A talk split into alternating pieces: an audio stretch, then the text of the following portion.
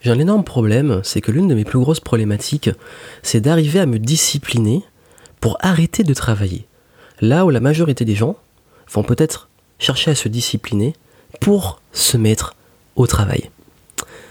Ici Johan Yangting et dans ce podcast, je voudrais vous parler du fait que je crois que je suis workaholic, accro au travail. Ça veut dire quoi? Ça veut dire que je kiffe tellement mon taf que je ne compte pas mes heures et j'adore travailler. Mais ça on me dit souvent mais comment tu fais? Tu fais plein de contenu, tu es toujours en train de, as l'air d'être toujours en train de bosser, tu, euh, tu kiffes ton travail, et comment ça se fait que tu oses dire, parce que parfois sur les réseaux sociaux je dis, je, je, kiffe, je, je, kiffe bosser, je prends l'avion, je bosse, je suis en voyage, je bosse, et beaucoup me disent mais euh, c'est lunaire, moi je rêve que d'une chose, c'est d'arrêter de bosser. Je vais vous dire un truc, euh, je sais qu'on rêve tous, et j'en rêvais à mon début quand j'ai commencé, de me dire que je prendrais ma retraite très tôt. Et je me suis rendu compte d'un truc, euh, parce que j'enregistre ça pendant qu'on est en été. J'ai passé euh, quelques semaines sans bosser, j'ai réussi à, casser le rythme de travail. Et il y a un truc qui s'est passé qui est complètement fou, c'est que quand j'ai arrêté de bosser, euh, j'ai commencé à clairement me, poser des questions.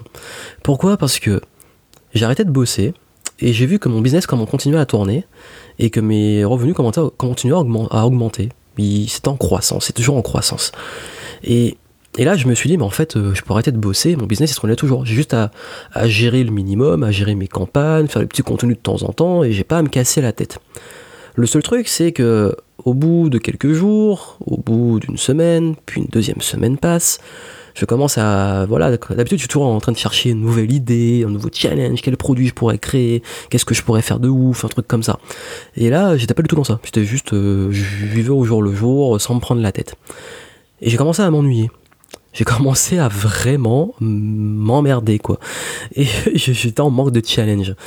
Et, et ce manque de challenge ça m'a ça a commencé à, à me faire me sentir mal et c'est vrai qu'il y, a beaucoup de personnes qui me connaissent, qui me disent Mais Johan, de toute façon, tu pourrais jamais peut-être bosser parce que le jour où tu arrêtes, ou même tu prends ta retraite, ben tu auras encore envie de faire un truc. Parce que je peux pas rester sans rien faire.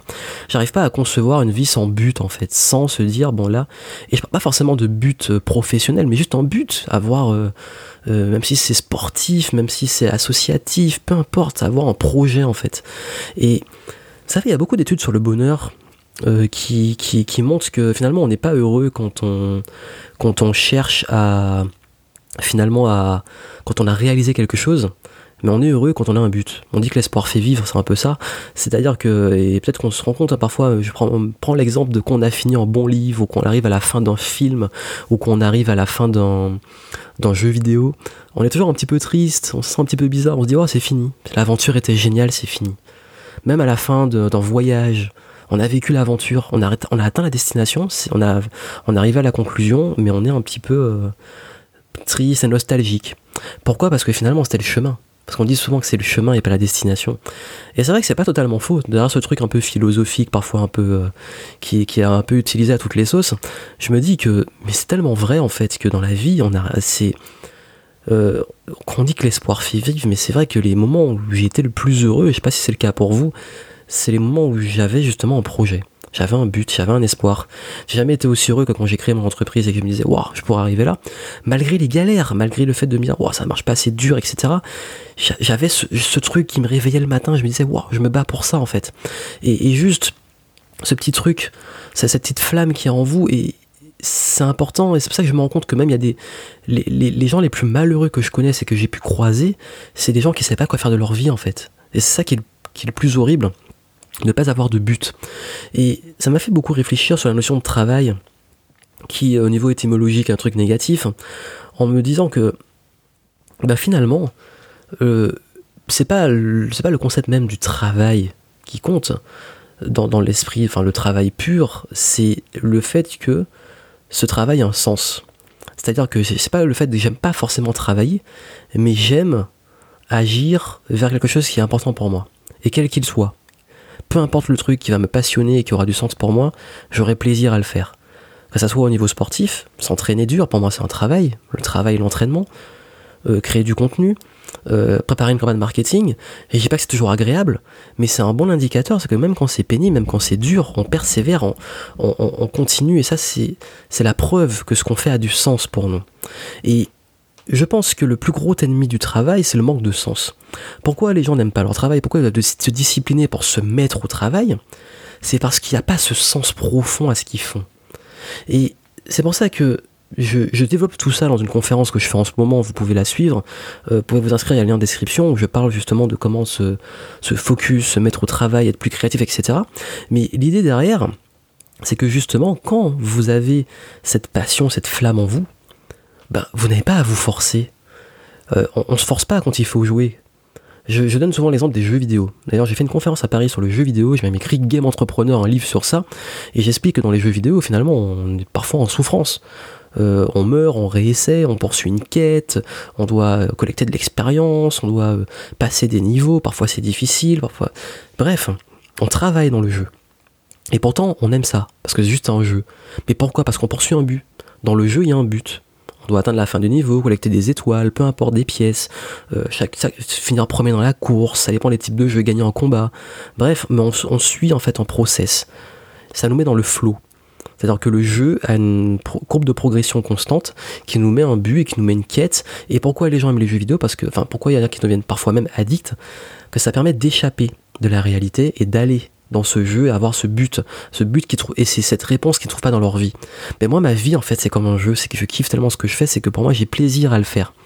Et là où c'est intéressant aussi, c'est que si vous regardez par exemple, vous allez voir un film, vous lisez un livre et puis euh, ça commence, ben voilà, il était à l'endroit et tout, et puis on arrive à la fin, fin de l'histoire, ben voilà, le héros est vécu heureux, a plein d'enfants. Mais qu'est-ce que ce serait chiant?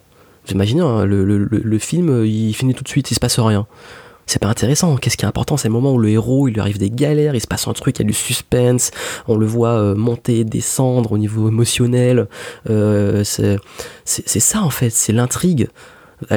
Intéressez-vous à ce qu'on appelle le monomythe, c'est-à-dire le c'est Hero's Journey en anglais et en français, je crois que c'est le parcours du héros ou un truc comme ça. Bref, ça s'appelle le monomythe le mythe euh, comme les mythes, mythe antique ou je sais pas quoi, pas les mythes euh, l'animal, hein, euh, et mythe monomythe, et c'est en fait c'est un, enfin ça, ça, a été repris.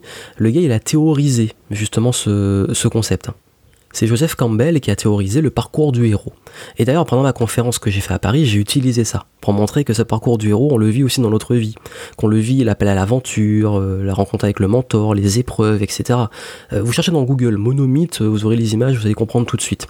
Et, ça, en fait, on le vit aussi dans notre vie, et je le vis dans mon travail. J'ai rencontré mon mentor, plus dans les projets. Il y a un moment, on a l'appel de l'aventure, l'appel du projet. Ensuite, on le lance. Ensuite, on a les épreuves, on rencontre des gens pour nous aider, etc. Euh, il y a le moment, le traverse du désert. Il y a le moment où on pense que le projet est mort. Finalement, on se relève, etc.